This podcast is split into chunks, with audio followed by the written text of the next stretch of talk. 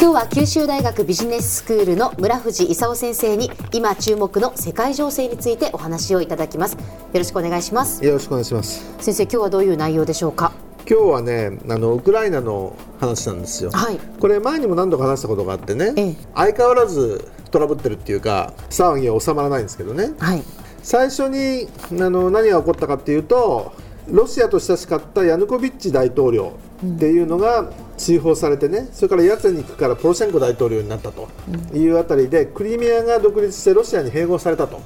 いうことが最初起こったわけですよ。えでけしからんって言ってたら今度あのクリミアだけで収まらないでねウクライナのあの東部にあるねドネツクだとかルガンスクっていったあたりであのうちも独立してロシアに併合してもらうみたいなね、あの話になってきて、はい。でそれがずっと収まらないとうん。いう状況なんですね。であの去年の9月にね一回その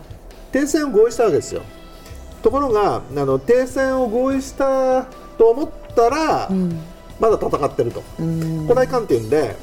2015年の今年にの2月になってねドイツとフランスがねちょっとあんまり長いことやってもらうとね困っちゃうと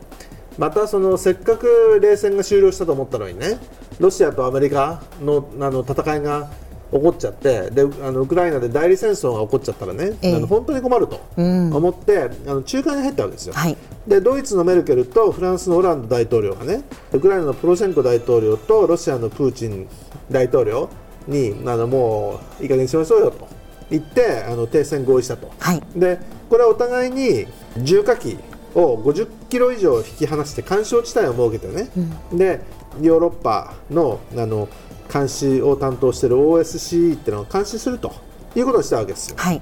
でそれにあたってはあのドネツクとルガンスクに特別な地位を与えると、いうことをウクライナが約束したわけなんですえね。えところがその、えー停戦合意後もですね親ロ派がまだ戦ってるわけですよ。停戦じゃなかったのかと、あのウクライナがブツブツ言ってるところでね、ええあのデバリツェボっていうところでねデバリツェボは停戦合意地帯に入ってないとか言いながらねあのウクライナ軍を包囲してでデバリツェボを陥落させちゃうとうんいうことが起こったんですね。ええそれで停戦したはずはずなのになんでそのデバリツェボが陥落させられるのかと言ってそのウクライナは怒ったと。であの親ロ派的に言うとそのちょっとでもあのたくさん自分の支配下に置いといたところで停戦に持ち込むと。いう方が有利だと。いうことだったみたいなんですけど。でとりあえずじゃあその重火器をひ引き離した後にねええ。ドネツクとルガンスに特別な地域を与えると。いうことでこの間法律ができてポロシェンコ大統領サインしたんだけど今度プーチンがねその程度じゃ許せないとそれはその約束した特別な地位じゃないじゃないかと。もっと大きな権限をねドネツクとルガンスに与えてくれないとね。約束が違うと。言ってお互いに相手の約束が違うみたいなね。ことを言って非難しちゃってると。いうことでまたひょっとしたらあの停戦がなくなっちゃって戦いを始めちゃうかもしれないと。いう、あの相変わらずよく分かんないことになってるんですよ。で OSC がその監視するとええいうと,、ところだったんだけど OSC ってねもともとね軍備持ってないんですよ。で OSC じゃちょっと心配だからね武装しているあの国連の安全保障理事会の平和維持部隊だとかね、はい。EU の警察部隊を派遣してくれというふうにウクライナは言ったんだけど、ええあのまあ、合意は OSC だからということでねとりあえずあの監視団を500人から1000人増やすというあたりで今のところ仮に決着がついているという状況になってるんですね。はい。でウクライナの東部が一体どうなるのかと、うん。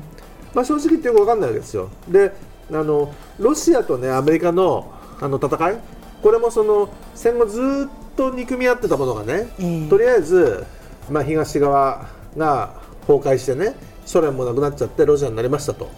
いうことなんだけどロシアもなんかだからといって東側が全部 EU に加盟してね